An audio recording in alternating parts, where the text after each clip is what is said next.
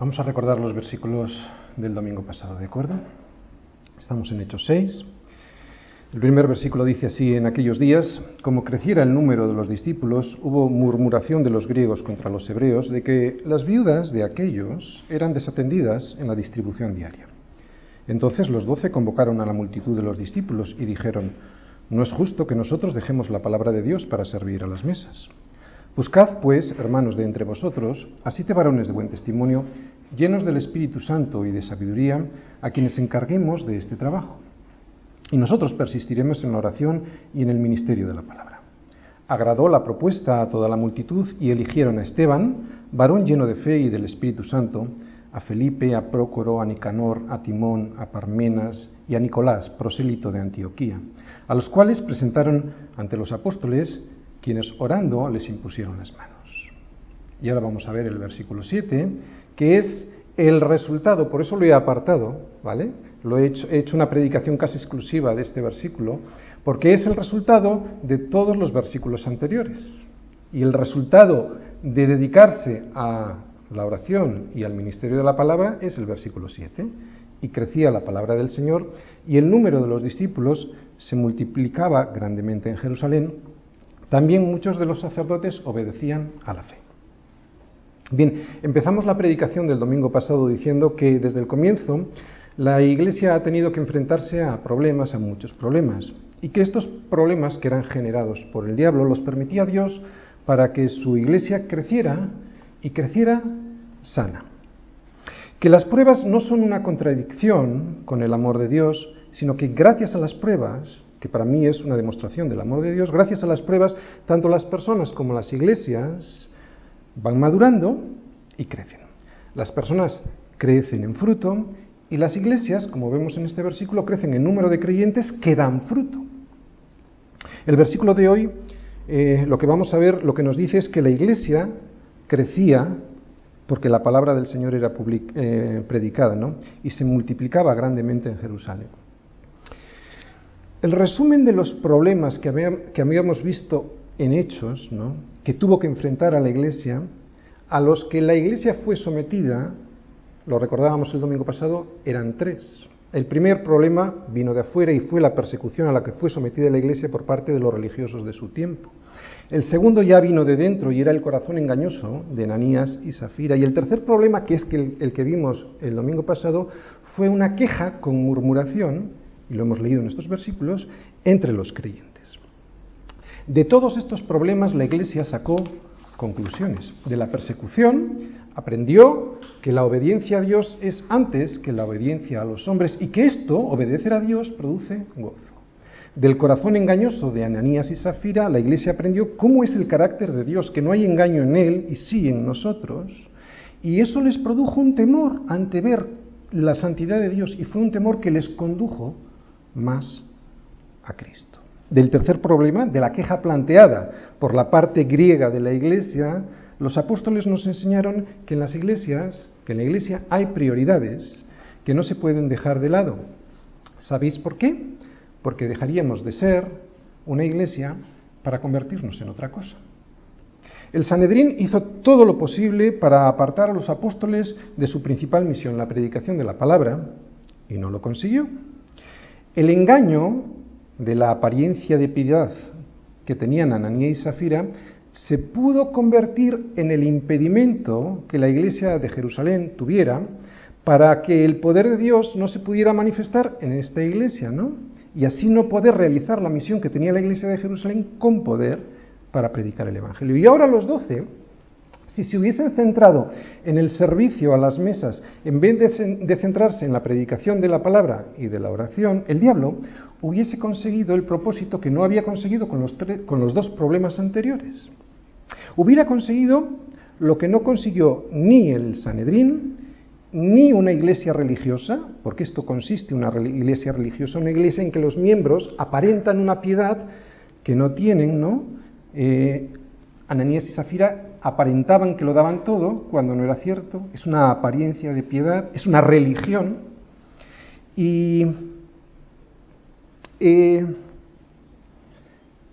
ahora lo que vemos aquí es el problema que solucionaron Pedro y todos los apóstoles. O sea, ¿Qué significa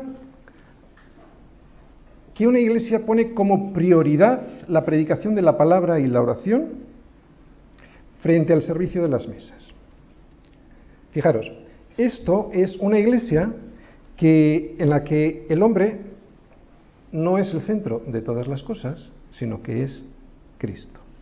Una iglesia en la que hay que solucionar primero mi problema y luego, si me acuerdo, que nunca me acuerdo, porque siempre tengo algo más que pedir, me dedicaría a Dios, no es una iglesia sana.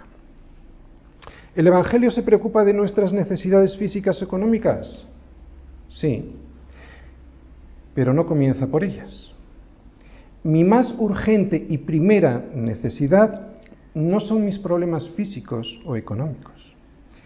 Mi más urgente necesidad es saber que estoy en un peligro y peligro de muerte. Porque ¿de qué le aprovechará al hombre si ganare todo el mundo y perdiere su alma? nos dijo el, Señor. Los apóstoles no abandonaron a las viudas, pero se centraron en aquello que el mundo jamás podrá ofrecer al ser humano. Se concentraron en la predicación de la salvación, en la predicación del Evangelio. Nuestra más urgente necesidad no es comer para no morir. Nuestra más urgente necesidad es no morir eternamente. Y para eso necesito el pan del cielo y es lo que entendieron los doce. Y es por ahí por donde el Evangelio comienza. Y es por ahí por donde nosotros debemos comenzar. Dios nos lo dice así y muchas veces nosotros en la iglesia no le queremos hacer caso. Nuestro principal problema es que hemos ofendido a Dios, que le hemos dado la espalda. Nuestro principal problema no es que no se nos sirva a las mesas. Mi principal problema es que he quebrantado la ley de Dios y que eso me llevará delante de un tribunal y de nada me valdrá cuando esté delante de ese tribunal decir que no se me sirvió a la mesa cuando, cuando tenía necesidad. Aunque en el capítulo 6 que hemos leído y que predicamos el domingo pasado vemos cómo comenzó el diaconado, el servicio en la iglesia, el capítulo 6 de Hechos no es importante por eso. Este capítulo 6 de Hechos es mucho más importante por otra razón. Porque gracias a que los doce se centraron en lo más importante sin abandonar lo importante, es que hoy tenemos la iglesia, la iglesia de Jesucristo. Si hubiesen abandonado la importancia del mensaje, hoy no tendríamos la iglesia, tendríamos una ONG, y eso no fue a lo que Cristo vino, no fue por eso por lo que entregó su vida. La Iglesia nunca ha dejado de ser sensible a las necesidades de sus miembros y a las de sus conciudadanos, ¿no? Fue la Iglesia, no el Estado, la primera que abrió y fundó hospitales, escuelas, universidades, orfanatos, etc. Pero eso no es la Iglesia. Cuando una Iglesia confunde sus prioridades, dejará de ser la Iglesia de Jesucristo. Y hoy lo que vamos a ver en el versículo 7 es el resultado de no perder de vista la importancia de la predicación y la oración.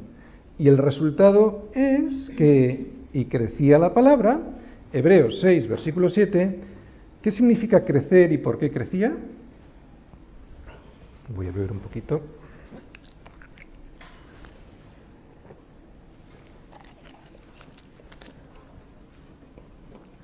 Bien, vamos a leer el versículo 7. Dice así, y crecía la palabra del Señor y el número de los discípulos se multiplicaba grandemente en Jerusalén. Y también muchos de los sacerdotes obedecían a la fe. En Hechos 2.42, en, en un solo versículo, nos enseñó el Señor qué era ser la iglesia, ¿no? Que perseveraban en la doctrina de los apóstoles, en la comunión unos con otros, en el partimiento del pan y en las oraciones. Si recordáis, allí, en ese versículo, vimos que la doctrina que impartían los apóstoles era lo más importante. De hecho, por eso viene en primer lugar, perseveraban en la doctrina de los apóstoles, ¿no? Porque si esa doctrina está equivocada, entonces el resto de las cosas también estarán equivocadas. No se podrá orar correctamente si uno tiene una doctrina equivocada sobre la oración. Tampoco la comunión de unos con otros será la comunión bíblica si lo que se entiende por comunión es lo que entiende el mundo en una reunión de amigos. Pero aunque la doctrina, la predicación es fundamental, no es suficiente sin la oración. ¿Por qué? Pues porque esta palabra no es una simple filosofía, es poder de Dios. Y para que sea efectiva, se necesita el poder de Dios. Y la oración, porque no predicamos de la oración, predicamos mucho el domingo pasado eh, del ministerio de la palabra. Y yo quisiera centrarme un poquito hoy en la oración. Eh, la oración me demuestra algo. Más allá de pedir cosas, incluso de pedir cosas dentro de su voluntad, la oración me demuestra que no es por mí, que no es por mi capacidad, que no es porque yo lo valgo, como dice el anuncio. La primera y más reveladora función de la oración es recordarme que yo no soy, que no es por mí, que es Él, que es por Él. Recordarme que yo solo soy un afortunado, un privilegiado por participar en algo que es exclusivo de Dios la obra regeneradora de un ser humano. Eso es lo que me recuerda la oración, que le necesito porque la obra es suya y sin él nada podría hacer por mucho que predicara. ¿Entendéis ahora por qué dicen los apóstoles, nosotros persistiremos en la oración y en el ministerio de la palabra? Y es que van indisolublemente unidas.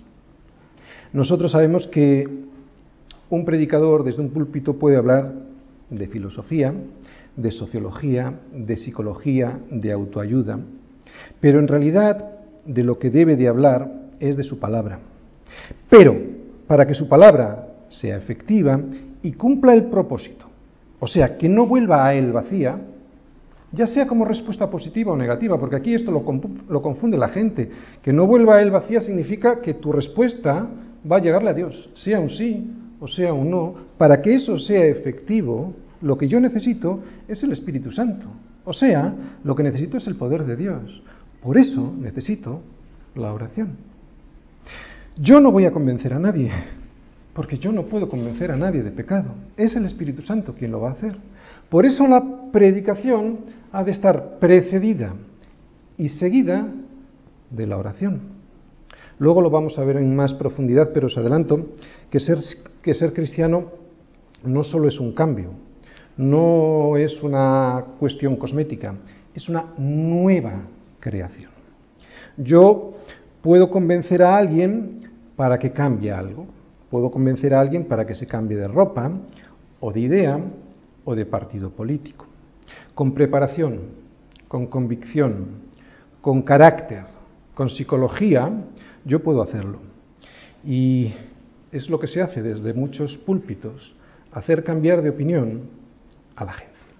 Pero de lo que el Evangelio nos habla no es de un simple cambio de opinión, de lo que el Evangelio nos habla es de ser una nueva criatura, de alguien que antes no era y que ahora es. Por lo tanto, de un milagro, por eso necesito la oración. Hay iglesias en las que en vez del Evangelio pues se usa la filosofía, en otras se usa la psicología y se ofrecen soluciones de autoayuda, en otras se utiliza el entretenimiento, música, luces, charlatanes que ofrecen muchas cosas de un Jesús que te da de todo, ¿no? Como en un circo. Pero solo cuando se, se predica la palabra, con oración, en un ambiente de oración, y esto significa en un ambiente de reconocimiento de quién es Él y de quién soy yo, solo entonces la Iglesia cumple la función para la, para la cual fue enviada, o sea, Hechos 3, levantar a los cojos del suelo para que puedan entrar en su presencia. Por eso los apóstoles les recordaron a los miembros de su congregación, nosotros persistiremos en la oración y en el ministerio de la palabra. Ellos estaban llenos del Espíritu Santo. Pentecostés había pasado hace poco. estaban llenos del Espíritu Santo y aún así eran conscientes de su impotencia, de su inutilidad en sus propias fuerzas. Por eso veían la oración como un ministerio absolutamente necesario para poder predicar. Pablo, que le vamos a ver más adelante, ¿no? enseguida ya en la lapidación de Esteban y más adelante con su conversión y luego ya en su ministerio de apostolado, era una persona muy preparada, ¿no? Humanamente hablando, Pablo era probablemente de los apóstoles, no, probablemente no, el apóstol mejor preparado. Y sin embargo, muchas veces nos recuerda que eso no le vale de nada a nadie, es más, que eso puede llegar incluso a ser un impedimento. Hay muchos pasajes, muchos pasajes en los que Pablo habla sobre esto, ¿no? Yo solo os voy a recordar uno, uno muy conocido, está en 1 Corintios 2, versículos 1 al 5. Y dice así, seguro que lo recordáis, así que hermanos, cuando fui a vosotros para anunciaros el testimonio de Dios, no fui con excelencia de palabras o de sabiduría, pues me propuse no saber entre vosotros cosa alguna sino a Jesucristo y a este crucificado. Y estuve entre vosotros con debilidad y mucho temor y temblor. Y ni mi palabra ni mi predicación fue con palabras persuasivas, o sea, con luces, espectáculo, de humana sabiduría, sino con demostración del Espíritu y del poder, para que vuestra fe no esté fundada en la sabiduría, y lo vuelvo a repetir, porque hoy vamos a hablar de fe y de lo que es fe, y de lo que es un nuevo creyente, un nacido de nuevo. Dice, para que vuestra fe no esté fundada en la sabiduría de los hombres, sino en el poder de Dios. Pablo renunció a su propia sabiduría para confiar en el poder de Dios. Y es que Dios no comparte su gloria, ¿no? No es con su poder y con mi sabiduría, es solo con su poder. Y eso es lo que me recuerda a la oración. Vamos a entrar con más profundidad en el versículo de hoy, porque el versículo de hoy es el resultado de la dedicación de los apóstoles a la oración y al ministerio de la palabra. ¿Cuál es el resultado? Lo hemos leído. Y crecía la palabra del Señor y el número de los discípulos se multiplicaba grandemente en Jerusalén. También muchos de los sacerdotes obedecían a la fe. Fíjate lo que dice ahí, dice obedecían a la fe, ¿no? Esto resulta sorprendente, que unos sacerdotes obedecieran a la fe ya que estas personas eran las encargadas de todo lo relacionado con el templo, ¿no? el culto, la adoración, las ofrendas, los sacrificios. Así que este cambio para ellos no era una cuestión cosmética, no era un simple cambio, no era algo superficial, era una profunda transformación. Voy a intentar explicar qué significa que muchos sacerdotes obedecían a la fe. Antes ya lo hemos adelantado al comentar que ser cristiano no significa un cambio solamente, ¿no? Un cambio de cosmética y peluquería, ¿no? No es un maquillaje externo que yo me pongo para aparentar o para dar una apariencia de cristiano algo que no soy. Cuando en realidad la persona sigue siendo la misma, simplemente se ha maquillado. No es un cambio. Como decimos, no es así. Y eso precisamente es el drama de muchos cristianos. No quiero que ocurra en mi iglesia. Ese es el drama de muchos cristianos, que han cambiado algo y se piensan que ese cambio es suficiente. Que piensan que son cristianos porque se ven diferentes por fuera, cantan en la iglesia, sienten, escuchan la palabra, ¿no? Incluso la leen. Y claro, hay un cambio porque esto no lo hacían antes. Ha habido un cambio pero no ha habido un nuevo nacimiento. Y no se trata de no tener pecado, porque si decimos que no tenemos pecado, nos engañamos a nosotros mismos y la verdad no está en nosotros, como nos recuerda Juan en 1 de Juan 1.8. No, es que el nuevo nacimiento es algo mucho más profundo. Es una conversión, es una obediencia a la fe, como nos dice ahí. Estos tres términos que yo he usado, nuevo nacimiento, conversión y obediencia a la fe en el Nuevo Testamento son similares. También habla de nacido de lo alto, nacido del Espíritu. Si en nuestra vida no ha ocurrido esto, o sea, un nuevo nacimiento, llevaremos el maquillaje de cristiano, pero no tendremos una nueva naturaleza que nos llene de gozo. Fíjate cómo lo explicaba Pablo, qué es lo que significaba para él la conversión, el nuevo nacimiento. Por favor, segunda de Corintios 4, versículo 6.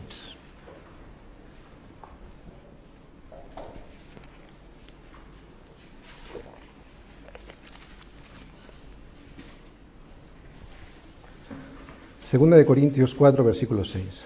Porque Dios, que mandó que de las tinieblas resplandeciese la luz, es el que resplandeció en nuestros corazones para iluminación del conocimiento de la gloria de Dios en la faz de Jesucristo. Mantente ahí, vamos a volver dentro de un ratito. Fíjate lo que yo quiero subrayarte. Pablo hace una comparación entre la creación de Génesis 1 y una nueva criatura. ¿Qué ocurrió en Génesis 1? Génesis 1, versículos 2 y 3. No hace falta que vayáis, yo os lo leo. Os suena a todos y lo recordaréis. Y la tierra estaba desordenada y vacía, y las tinieblas estaban sobre la faz del abismo. Y el Espíritu de Dios se movía sobre la faz de las aguas, y dijo Dios, sea la luz, y fue la luz. Y esto es lo que ocurre en la vida de una persona que ha nacido de nuevo, que su vida estaba desordenada y vacía, y las tinieblas estaban sobre su mente, sobre su corazón y sobre su voluntad.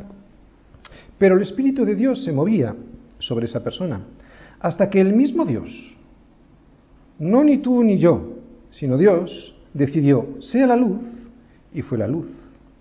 Igual que en Génesis es una creación ex novo, de nuevo, no una transformación de algo, no un cambio sobre algo. Vamos a volver a leer estas palabras de Pablo en 2 Corintios 4:6 y ahora ya veréis cómo entenderemos mejor este versículo. Porque Dios, que mandó en Génesis 2, perdón, Génesis 1, que mandó que las tinieblas resplandeciese la luz, es el que resplandeció en nuestros corazones. Es la obra de Él, es un nuevo nacimiento, algo que no estaba, surgió. Por eso este nuevo nacimiento no se puede explicar, ni se puede razonar, ni lo van a comprender intelectualmente aquellos que no lo han experimentado. Mira, es como intentarle explicar a un ciego cómo se ven los colores. Es imposible. Ni los conoce ni se imagina cómo son los colores porque la luz no está en sus ojos. Bien, como es tan importante este tema, voy a abundar sobre él y además es que pudiera estar llevándonos a vivir una vida equivocada, ¿no? Equivocado sobre lo más importante, sobre, sobre lo más importante de nuestra experiencia eh, en, este, en este mundo y es saber si realmente somos nacidos de nuevo o no. Vamos a ver quién es y quién no es un nacido de nuevo y lo vamos a ver desde dos perspectivas diferentes, una negativa y otra positiva. Vamos a ver la primera, la negativa. ¿Quién no es un nacido de nuevo? Primero, alguien que va a la iglesia y escucha el Evangelio. Hay mucha gente alrededor del mundo que hace eso. Va a una iglesia y escucha, y eso hay que hacerlo. De hecho, la fe es por el oír y el oír por la palabra de Dios. Pero tan solo escucharse, perdón, tan solo quedarse a escuchar no te hace una nueva criatura. ¿Quién no es un nacido nuevo tampoco? Pues alguien que se dedica a discutir, sobre el Evangelio, por mucho que lo conozca. Mira, el Evangelio no está para discutirlo, está para obedecerlo. Dios no se ha revelado para que discutamos sobre su revelación, sino para que nos rindamos ante ella. El Evangelio es pura misericordia, es la luz a unas vidas que andaban tropezando en las tinieblas porque estaban ciegos. Es vista a los ciegos. Por lo tanto, resulta ridículo que los ciegos se dediquen a discutirle a Dios sobre una luz que nunca han visto, sobre la existencia de unos colores que no conocen. Tercero, alguien que ha estudiado teología o sabe doctrina. Si alguien piensa que por conocimiento intelectual va a llegar a producir vida en él, está profundamente equivocado. No se trata de una cuestión intelectual, es poder de Dios. Cuarto, alguien que siente a Dios y que siente que Dios le ama. Eso también lo sienten otras personas. De diferentes religiones o sectas incluso. Por lo tanto, sentir a Dios no es ninguna garantía de ser una nueva criatura. Y, quinto, alguien que obedece a la escritura de una manera mecánica. Eso también lo hacen los religiosos, ¿verdad? O los que pretenden ganarse el cielo por sus buenas obras. Y nosotros sabemos que es por fe y no por obras. Porque por gracia sois salvos. Por medio de la fe. Y esto no de vosotros, pues es donde Dios, no por obras para que nadie se gloríe. Y voy a entretenerme aquí un poquito porque es un versículo fundamental. Es por gracia. Es un regalo. No es por fe. Es por gracia. Es mediante la fe, que es el canal por el que baja la gracia de Dios, o sea, el regalo. Y ni siquiera la fe la produces tú, pues dice Pablo, es don de Dios. O sea que ni siquiera yo he... ¿no? Es la luz, hágase la luz. Otra vez, un regalo es por gracia, por medio de la fe. Y esto ni siquiera es de ti, lo ha producido Dios, ¿no? ¿Quién sí ha nacido de nuevo? Pues alguien que va a la iglesia y escucha el Evangelio, alguien que después de rendirse a la verdad puede discutir con el Señor, con Dios, sobre las cosas que no entiende, alguien que sabe de la doctrina de los apóstoles, alguien que siente a Dios en su corazón, un nacido de nuevo es alguien que tiene todo eso y que todo eso le mueve, y aquí está lo fundamental, a obedecerle. Aquí está la diferencia. Por eso un nacido de nuevo no solo va a la iglesia a escuchar la palabra, no solo sabe la escritura, no solo siente a Dios, no solo hace buenas obras, sino que es alguien que obedece a la fe. Toda su personalidad está implicada en la obediencia a la fe. Alguien que todo él ha sido creado de nuevo, no solo su mente, intelectualmente, no solo su corazón, sus sentimientos, no solo su voluntad, las buenas obras.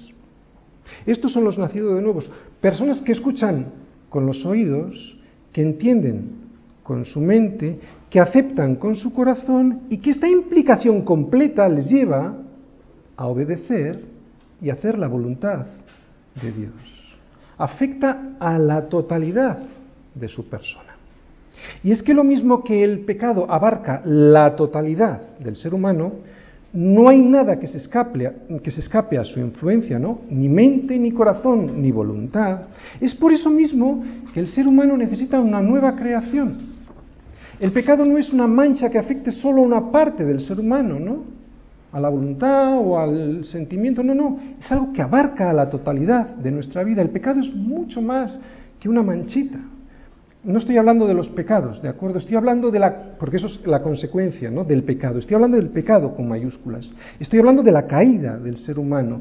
¿Qué es la caída del ser humano sino rebelión contra Dios, ¿no? Y eso lo inunda todo en mi, en mi vida, ¿no? Hace que todo nuestro ser esté en contra de Dios, mente, corazón y voluntad. Pecado es, fíjate tú, pecado es la no obediencia. Por eso la obediencia es lo contrario al pecado. Si el pecado es rebelión y desobediencia, la fe es rendición y obediencia.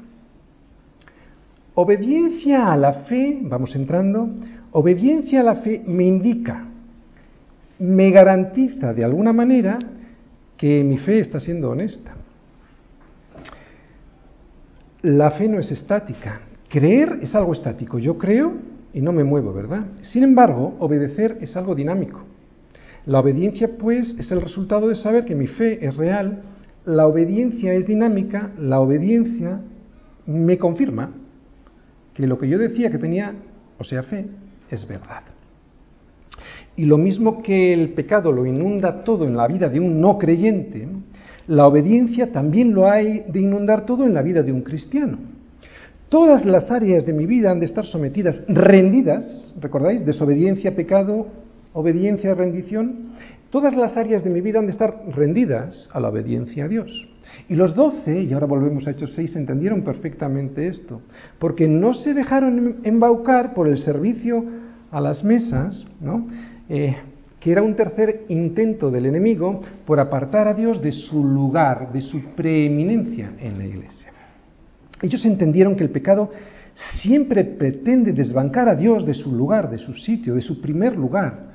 La, rebelión del hombre consiste en eso, eso es el pecado, tirar a Dios de su trono para ponerme yo, ¿no? Y como hemos visto, eso no solo lo hacen los incrédulos, vamos a ser honestos, también los creyentes lo intentamos, ¿no? ¿Cómo? Pues como intentaban en, en la iglesia aquí, esta parte griega, para ponerme yo en primer lugar y luego ya veremos la palabra de Dios. Así que los apóstoles decidieron no dejar a Dios en segundo o tercer lugar porque sabían que eso terminaría por hacer desaparecer a Dios de sus vidas y el enemigo lo estaba intentando por tercera vez, pero no lo consiguió. Ellos entendieron, los apóstoles, que si no predicas de la verdad, terminas por no obedecer a esa verdad. Y en este versículo 7 vemos que esa obediencia, la de los apóstoles, lo que trajo fue, como consecuencia, más obediencia. El número de discípulos crecía y se multiplicaba grandemente y los sacerdotes obedecían a la fe. Y voy a insistir esta tarde mucho en esto. Obediencia que te lleva a más obediencia es la fe dinámica, no es algo estático, creo. ¿Vale? Mi intención al hablar tan repetidamente sobre esto, o sea, sobre la obediencia, no es hacerte sentirte mal o dudoso de tu fe, sino todo lo contrario. Lo que realmente quiero es que tu confianza no descanse en tu asistencia como miembro a una iglesia, ni sobre tu aceptación intelectual, ni sobre una experiencia que hayas sentido al leer la escritura o al estar en la iglesia, ni sobre tus buenas obras. La prueba definitiva de que tu fe es sincera y es real es una obediencia que te lleva a más obediencia. Hemos explicado quién es y quién no es un nacido de nuevo. Ahora vamos a intentar explicar cómo se llega ahí, los pasos que hay que dar para ser una nueva criatura. Y yo quiero ir a Lucas 15.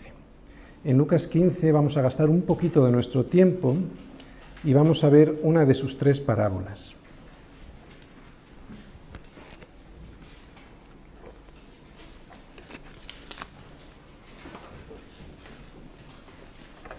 Concretamente en el versículo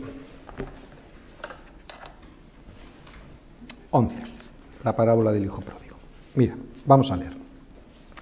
También dijo, un hombre tenía dos hijos y el menor de ellos dijo a su padre, Padre, dame la parte de los bienes que me corresponde. Y les repartió los bienes.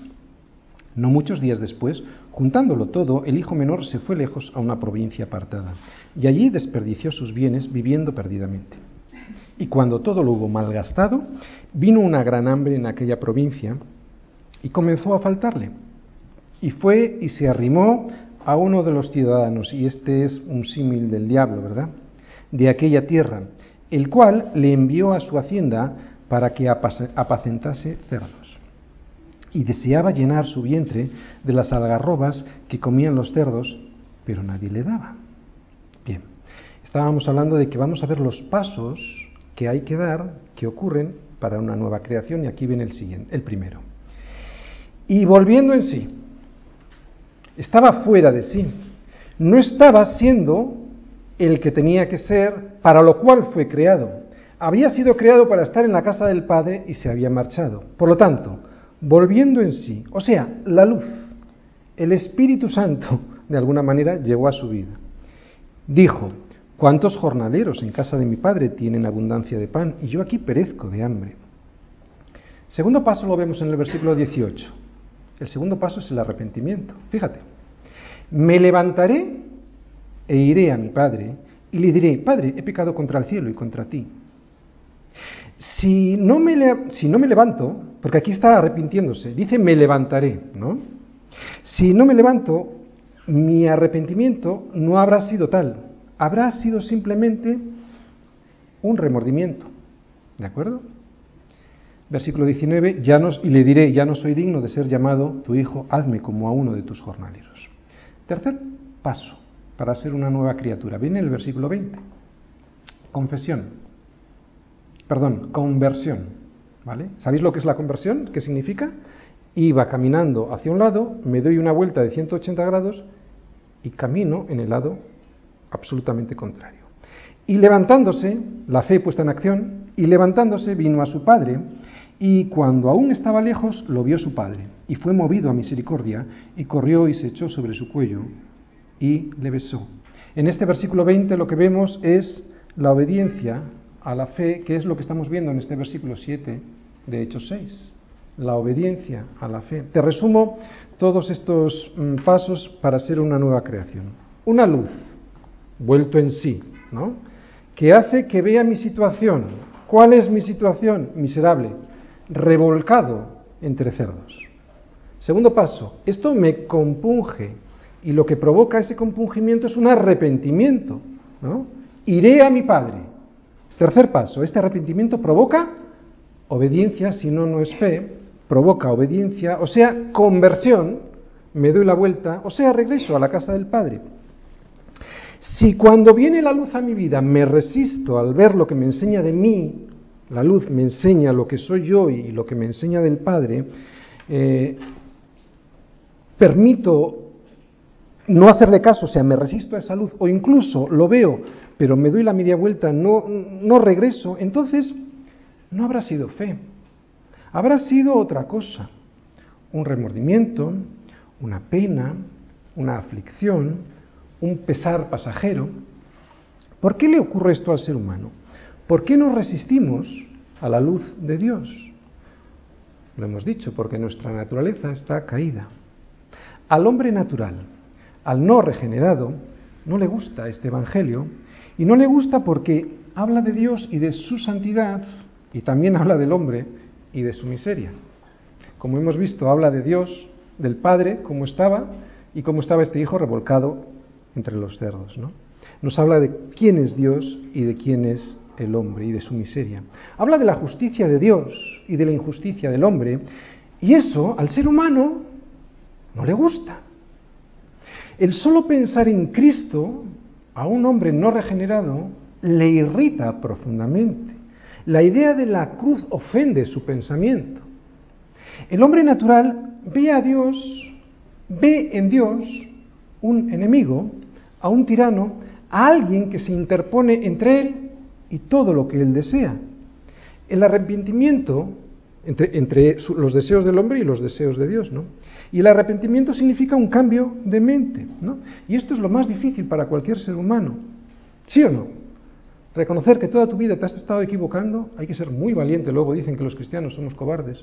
Reconocer que en tu vida has estado equivocándote todo el tiempo, eso hay que ser muy valiente, ¿no? Reconocer que has estado toda tu vida equivocado y cambiar de opinión y confesarlo, como estamos viendo aquí en Lucas 15, es lo más difícil que a un hombre o a una mujer le puede ocurrir. ¿Y eso sabéis por qué? Porque es un hombre caído y le parece un fracaso cuando es todo lo contrario. Es el comienzo del triunfo.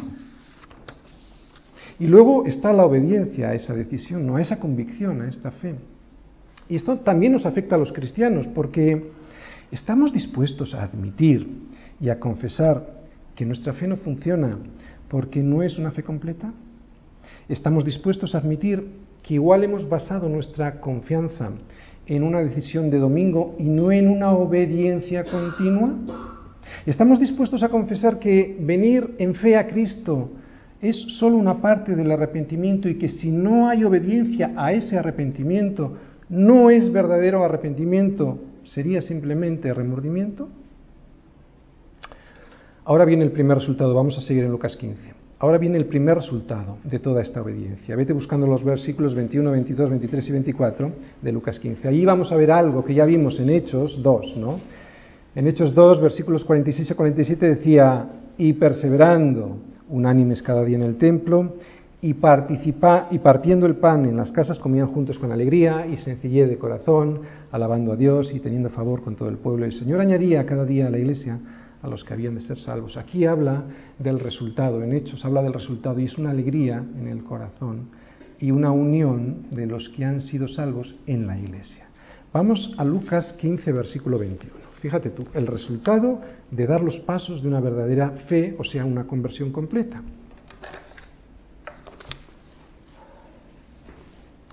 Y el hijo le dijo al padre, he pecado contra el cielo y contra ti, y ya no soy digno de ser llamado hijo. Aquí hay una confesión, ¿vale? hay que confesar. El versículo 22 es la justificación después de la confesión. Cuando tú confiesas, automáticamente el Padre, y sin que hagas ninguna obra, automáticamente estás justificado. Fíjate tú. Pero el Padre dijo a sus siervos, sacad el mejor vestido y vestidle, y poned un anillo en su mano y calzado en sus pies. Le está volviendo a la condición que tenía antes, o sea, hijo de Dios, lo que siempre había sido. Después de la confesión, justificación. Luego vendrá la obra regeneradora, evidentemente, pero no hay que hacer nada para ser justificado por Dios, sí una nueva creación. Y ahora viene lo que yo os quería decir, o sea, el resultado de toda la obediencia. Fíjate tú. Versículo 23. Y traed el becerro gordo y matadlo y comamos y hagamos fiesta. Y es lo que hacemos hoy aquí, hacer fiesta, ¿no? Porque este mi hijo muerto era y ha revivido, se había perdido y es hallado. Y comenzaron a regocijarse. Esto es la vida en la iglesia, ¿no? El gozo del Espíritu Santo. Cuando obedeces a la fe, anhelas, deseas reunirte con el resto de los hermanos que también han obedecido a la fe y esto produce gozo. Esto ocurrió en Hechos 2, como hemos leído, los creyentes se añadían a la iglesia y sigue ocurriendo desde entonces. El primer efecto que produce en las personas esta obediencia a la fe es que se reúnen en comunidad. Saben que ya no pertenecen al mundo, aunque están en el mundo, no pertenecen al mundo, sino que pertenecen a la iglesia.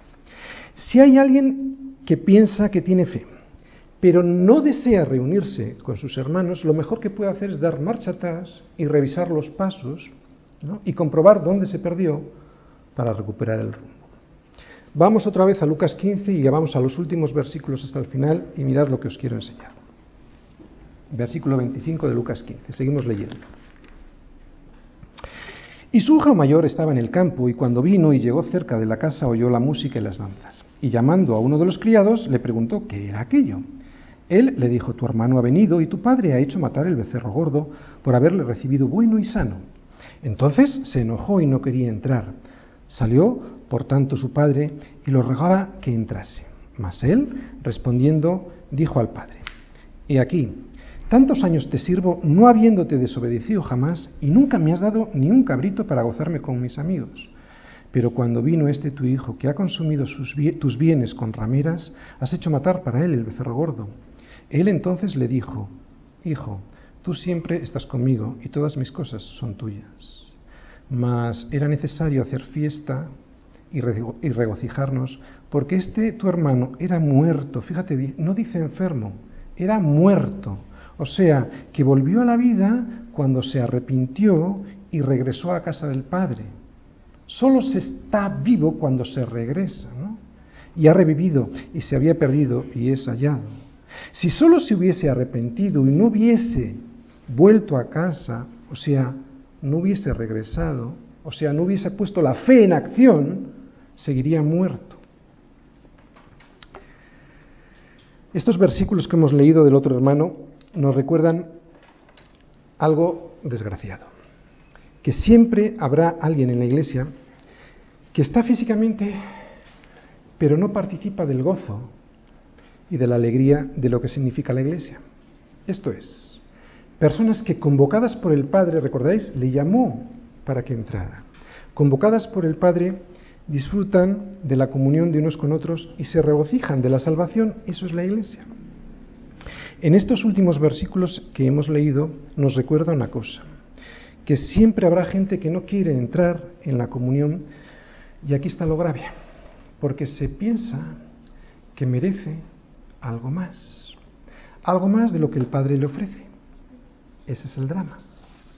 El Padre sale para insistirle que entre, anhelando su presencia con el resto de los hermanos. Pero él se cree que como yo lo valgo, como dice el anuncio, ¿no? Merezco más. Y es eso así porque no ha entendido nada, nada de su situación delante de Dios. Se está comparando con los demás y Dios no te compara con tu hermano. Dice, ¿qué de ti? Sígueme a mí, ¿no? Le dijo Jesús a Pedro cuando le decía, ¿qué de este? ¿Qué va? Tú déjale a él sígueme a mí, ¿no? No ha entendido esta persona que es un pobre y miserable, que necesita del perdón de Dios. Y como no lo acepta, no es capaz de concedérselo a su propio hermano. Porque yo lo valgo, ¿no? O porque me lo merezco. Son el síntoma de una falta de arrepentimiento y por lo tanto de una falta de obediencia a la fe. El versículo 7 decía, y crecía la palabra del Señor y el número de los discípulos se multiplicaba grandemente en Jerusalén. También muchos de los sacerdotes obedecían a la fe.